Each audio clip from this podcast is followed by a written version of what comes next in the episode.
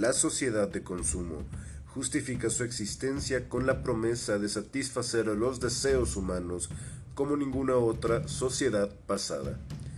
Esa promesa solo puede resultar seductora en la medida en que el deseo permanece insatisfecho o en la medida en que se sospecha que ese deseo no ha quedado plena y verdaderamente satisfecho.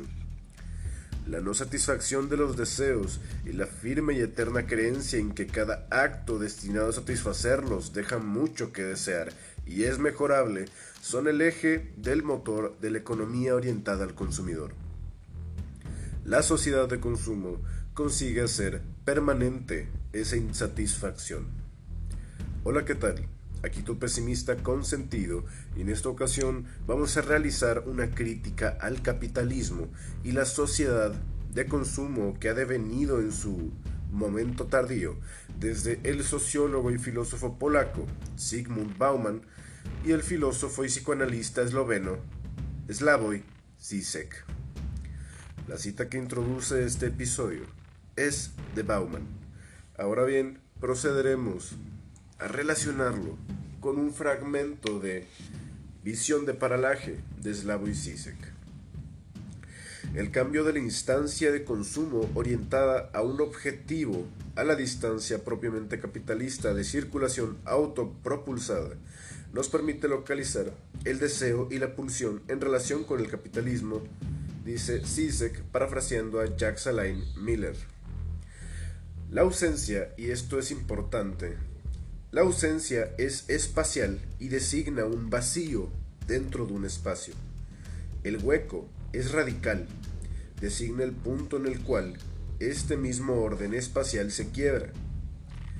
Dice Sisek, el deseo se basa en su ausencia constitutiva.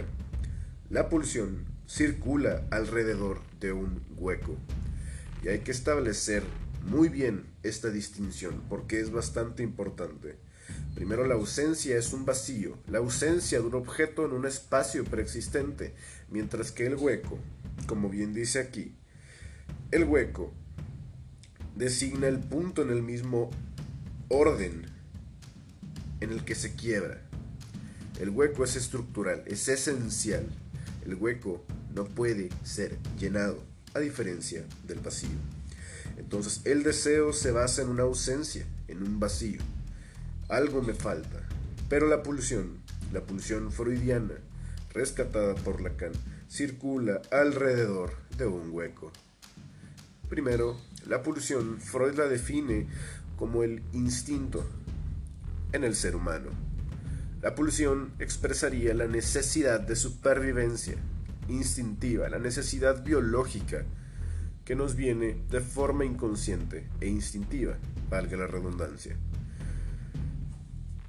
La pulsión designaría este hueco en el sentido de que nunca vamos a poder satisfacerla realmente, porque la pulsión, como dice Sisek, la pulsión circula alrededor de un hueco, gira en torno a este hueco esencial constitutivo de la naturaleza humana misma, un agujero sin fondo, un abismo que todos llevaríamos en nuestras entrañas un deseo de seguir deseando, la voluntad de vivir de Schopenhauer.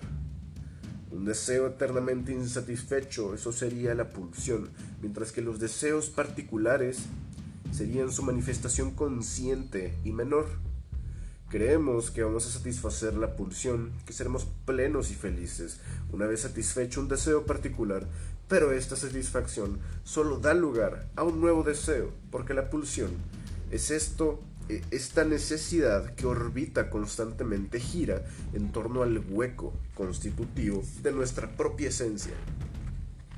Continuaremos con el texto. Dice Sisek, el movimiento circular de la pulsión obedece a la rara lógica del espacio curvado, en el cual la distancia más corta entre dos puntos no es una línea recta sino una curva. La pulsión sabe, entre comillas, que el camino más corto para alcanzar su objetivo es circular alrededor de su objeto elegido. En el nivel de los individuos, el capitalismo los interpela, por supuesto, como consumidores, como sujetos de deseos, generando en ellos siempre nuevos deseos perversos y excesivos, para lo cual ofrece productos que lo satisfagan. Más aún, obviamente también manipula el deseo a desear, celebrando el deseo mismo de desear siempre nuevos objetos y modos de placer, dice Zizek. El deseo más elemental es el de reproducirse como deseo y no encontrar satisfacción. Y esto es lo más importante del texto. La pulsión es inherente al capitalismo en un nivel sistémico.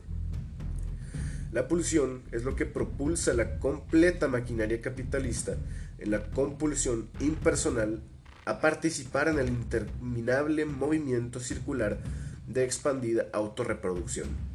Entramos al modo de la pulsión cuando la circulación de dinero se convierte en un fin en sí mismo, pues la expansión del valor ocurre solo dentro de este movimiento constantemente renovado.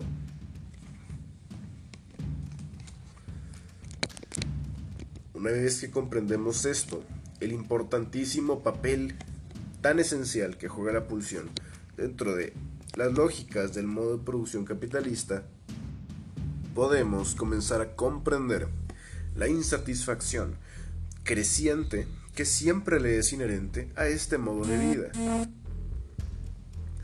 De acuerdo con Sigmund Bauman, para que la búsqueda de realización personal no se detenga y para que las nuevas promesas sigan resultando seductoras y contagiosas, hay que romper las que se hayan hecho anteriormente y hay que frustrar las esperanzas de realización. Toda promesa debe ser engañosa o cuando menos exagerada para que prosiga la búsqueda. Sin esa frustración reiterada de deseos, la demanda de los consumidores podría agotarse rápidamente y la economía orientada al consumidor perdería fuelle. Es el excedente resultante de la suma total de promesas el que neutraliza la frustración causada por el exceso de cada una de ellas y el que impide que la acumulación de experiencias frustrantes mine la confianza en la eficacia final de la búsqueda. El consumismo es, por ese motivo, una economía de engaño, exceso y desperdicio. Lo que dice Bauman es cómo se expresa esta función primordial de la pulsión que señala Sisek en el capitalismo. El capitalismo reproduce este girar constantemente en torno a un hueco esencial constitutivo, de modo que nos vende necesidades, crea deseos nuevos constantemente e incentiva el deseo de seguir deseando nuevos objetos, nuevas mercancías, siempre nuevas experiencias y modos de placer. Pero cada deseo debe ser frustrado para que pueda llegar el advenimiento de un nuevo deseo. Cada deseo ha de ser una promesa de satisfacción que termina incumplida, que termina incompleta y que nos deja con este sentimiento de vacío. Un vacío, una ausencia, que sería una mera ilusión, un velo que encubre el hueco esencial que tenemos todos. El capitalismo nos promete la satisfacción, pero solo nos da placeres mudables, efímeros y huecos, banales, que terminan contaminando el medio ambiente. Sin más. Y esta es la crítica esencial. Dice Bauman, el amontonamiento de expectativas truncadas viene acompañado paralelamente de montañas cada vez más altas de artículos arrojados a la basura, productos de ofertas anteriores con los que los consumidores habían esperado en algún momento satisfacer sus deseos, o con los que se les había prometido que podrían satisfacerlos. El índice de mortalidad de las expectativas es elevado y en una sociedad de consumo que funciona adecuadamente debe mantener una progresión ascendente constante. Y así es como este sistema de consumo aniquila y destruye a la propia humanidad, pues destruye nuestro hábitat, nuestro mundo, mientras nos deja simplemente insatisfechos para poder satisfacer la ambición y los lujos de un puñado de personas. Continuamos con el texto en Bauman.